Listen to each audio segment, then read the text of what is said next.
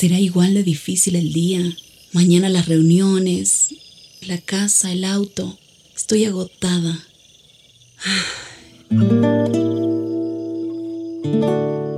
No importa cuántas cosas me hayan angustiado hoy. Me acercaré a Él porque Él tiene descanso para mi alma y mi mente. Cuando mi corazón está tranquilo, puedo escuchar su voz en quietud y confianza. Mi fortaleza está en descansar en Dios. Ven a descansar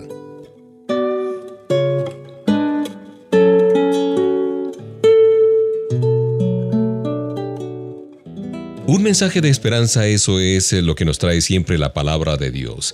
Y cuando tú aceptas esta invitación de venir a descansar en los brazos amorosos de Papá Dios a través de su palabra y de esta música especialmente escogida para ti, pues de verdad que sí descansamos.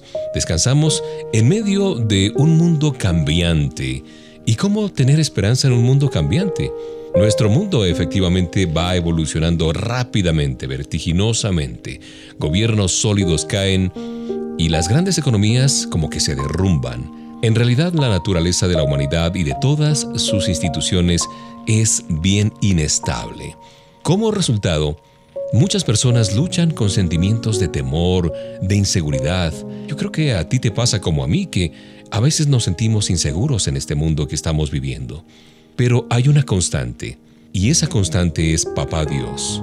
Su palabra es siempre verdadera, su poder es absoluto. Por eso, si queremos vivir con seguridad en este mundo cambiante, debemos esperar en el Señor. El sistema del mundo no va a mejorar, eso es cierto.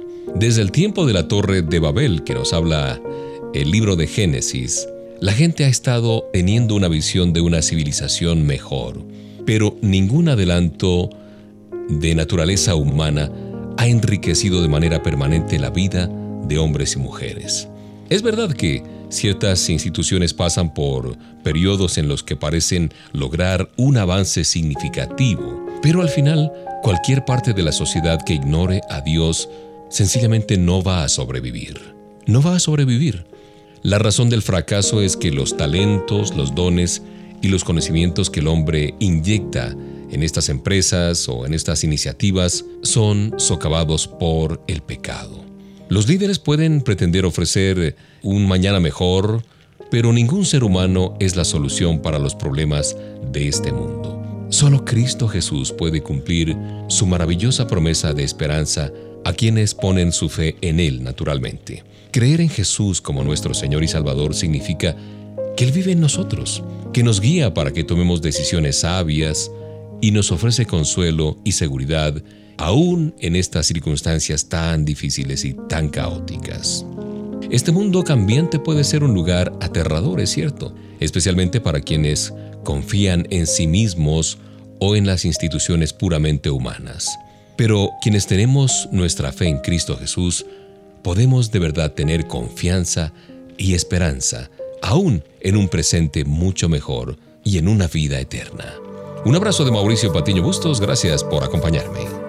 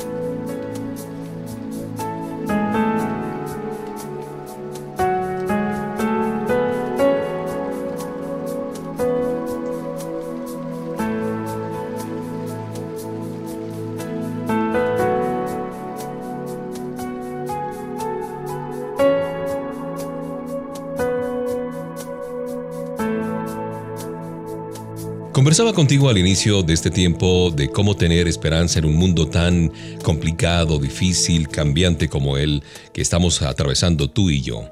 Y Jesús vino al mundo para hacer un sacrificio a favor de la humanidad. Tuvo un gran ministerio, un ministerio grandioso. Realizó muchos milagros y portentos y puso, yo diría, las bases firmes de la iglesia. Pero su propósito principal fue morir por nuestros pecados. La muerte de Jesús satisfizo las justas demandas de Dios que declaró que el alma que pecare, esa morirá, de acuerdo a Ezequiel 18:4. Al tomar nuestro lugar Jesús limpió nuestros corazones del pecado y de la culpa y nos hizo dignos de entrar espiritualmente mientras estamos aquí en la tierra y físicamente cuando lleguemos al cielo, a esa presencia santa de Dios. Así es que tú y yo tenemos la seguridad de un futuro con Él. Y también tenemos esperanza para el presente, porque la Biblia promete que Dios nos protegerá y que suplirá nuestras necesidades. Pero el Padre Celestial no está satisfecho simplemente con que tengamos fe. Es importante, por supuesto, la fe, pero Él desea que seamos la expresión humana de Cristo Jesús para el mundo. Ser testigos, que compartamos esa esperanza, que no nos guardemos ese hermoso regalo envuelto en un papel de lo más bonito, sino que compartamos esa esperanza. Papá Dios nos da el Espíritu Santo quien da inicio a la obra de renovar nuestra mente y nuestro corazón para parecernos a Jesús. Cuando obedecemos la palabra de Dios y la dirección del Espíritu Santo, nuestra mente se transforma. Y ya que nuestros pensamientos son los que controlan nuestras actitudes y acciones, éstas cambian también. Cuando pensamos como lo hace Dios, los demás nos ven como cristianos confiados y valientes y dicen algo le pasó a este amigo, porque ahora tiene una nueva actitud, una nueva cara, un nuevo brillo en sus ojos. ¿Qué es lo que tiene? Tener una relación con el Señor significa no solo salvación y renovación, sino también un futuro y una esperanza. Jesús es lo único seguro, oye bien, es lo único seguro, pero la gente no podrá conocer nada de Él a menos que sepa quién es Él por medio de nuestras palabras y sobre todo de nuestro testimonio y de nuestras acciones. ¿Vas a compartir tu esperanza con los que te rodean? Piensa en esto mientras disfrutas de esta página musical.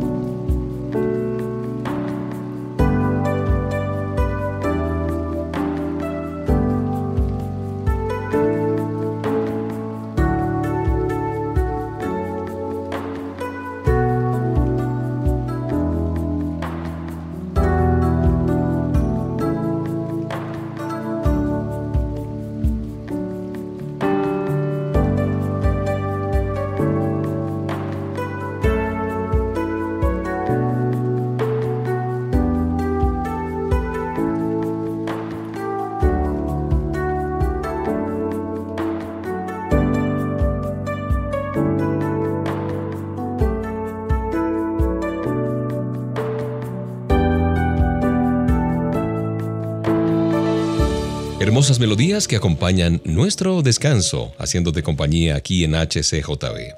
Estaba yo hablando de la esperanza, la esperanza que radica en Cristo Jesús y cómo mantener la esperanza en un mundo cambiante. Claro, está nuestra fe y nuestra esperanza en Cristo Jesús, pero también debemos poner de parte nosotros como creyentes. Un creyente santo es un enemigo de Satanás. Cuando mayor sea el impacto que hagamos para el reino de Dios, mayor será su actividad para provocar frustración, dudas, ansiedad en cada uno de nosotros. El apóstol Pablo escribió una carta a los creyentes de Éfeso y en ella les advertía que el diablo maquinaría contra una vida cristiana exitosa. Satanás odia a quienes agradan al Señor con su estilo de vida y une a esas huestes espirituales de maldad para atacar la mente, el corazón, el cuerpo y el espíritu de un creyente. Su propósito fundamental es el de distraer nuestra atención del Señor para que nuestra relación sufra y nuestro testimonio se debilite o lo arruine, lo eche a perder. El diablo no puede arrancar nuestro espíritu de la mano de Dios, pero se las arregla para volver un caos nuestra vida actual. El apóstol Pablo aconsejó a los creyentes, les decía, fortaleceos en el Señor y en el poder de su fuerza. Efesios 6:10. Pero no podremos repeler un ataque satánico con nuestras propias fuerzas, de ninguna manera. Nadie puede competir en astucia con el enemigo. Es más listo y más fuerte que aún la gente más inteligente de este mundo. Pero somos investidos del poder todo el tiempo por parte de Dios, a través del Espíritu Santo, quien es muy superior a Satanás. Los creyentes, los hijos de Dios, tenemos el poder de Dios y su orden es que permanezcamos firmes. Eso significa que debemos confiar en el Señor y esperar con paciencia su intervención. Debemos ser como un soldado en el campo de batalla, que se prepara, se pone su mejor eh, uniforme y está listo para enfrentar al enemigo que se acerca. La guerra ya ha sido ganada, porque nuestra alma le pertenece al Señor. Pero la batalla por nuestro testimonio aquí en la tierra sigue firme y cada vez es más fuerte. Por eso debemos estar preparados de la mano del Espíritu Santo de Dios y con nuestro grito de guerra como buenos creyentes e hijos de Dios.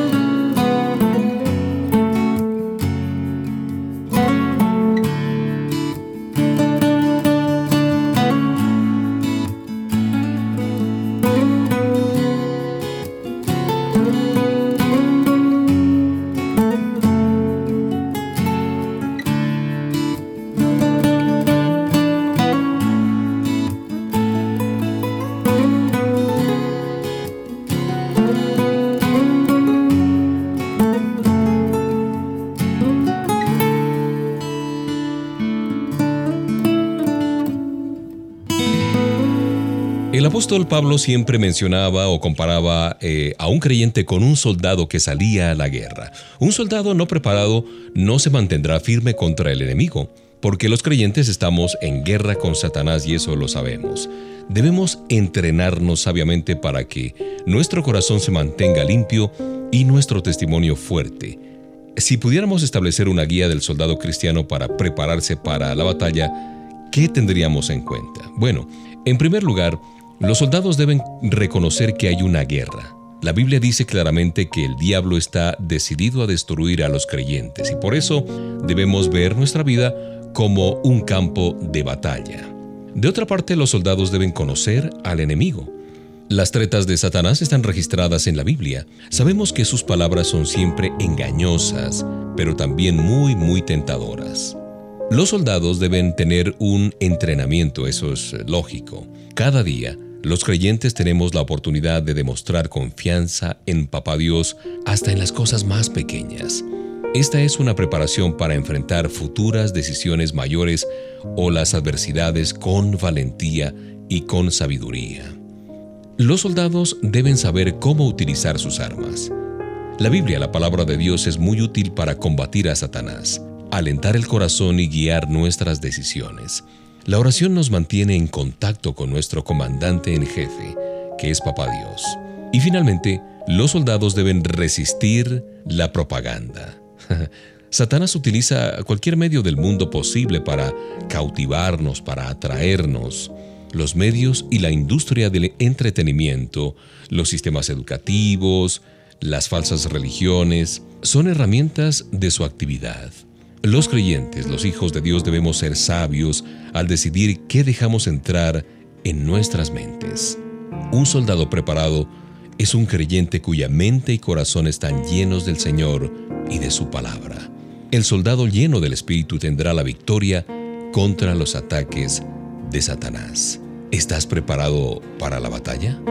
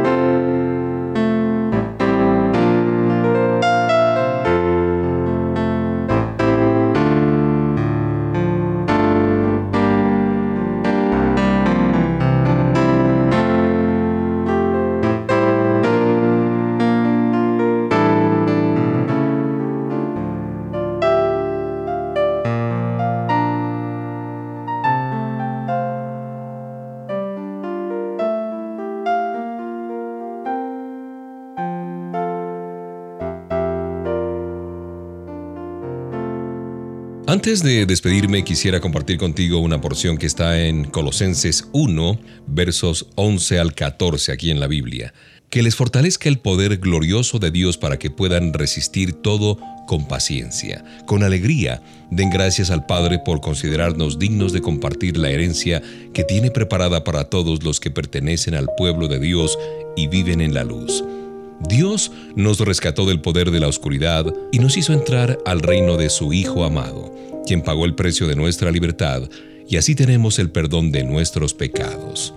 Bueno, y tras leer este pasaje, la pregunta es, ¿cuándo fue la última vez que diste gracias a Dios con gozo, con alegría? ¿Con qué frecuencia nos emociona ver una película, un programa de televisión, un partido de fútbol o de béisbol, pero nos quedamos callados en cuanto a las muchas bendiciones que Dios nos da? Como hijos suyos, debemos hacer de la alabanza a nuestro Padre Eterno una prioridad diaria con nuestras vidas o en nuestras vidas. Recordemos que Papá Dios decidió manifestar su gracia, envió a su Hijo a morir como un sacrificio sustitutivo Jesús tomó sobre él mismo el castigo que merecíamos tú y yo por nuestro pecado. Nos dio un propósito para vivir y nos salvó de una vida vacía y arruinada. Nos ofreció esperanza, no solo para nuestras vidas terrenales, sino también para la eternidad. ¿No merece Él que le demos gracias con más frecuencia? ¿Tienes una vida de gratitud por las preciosas bendiciones de Papá Dios recordando darle gracias por más que solo tu provisión material. Después de todo, el Señor no nos puso en la tierra simplemente para acumular bienes y riquezas como algunos creen. Nos dio el regalo de la vida para que pudiéramos glorificarle y ser un reflejo del Salvador Jesús en este mundo.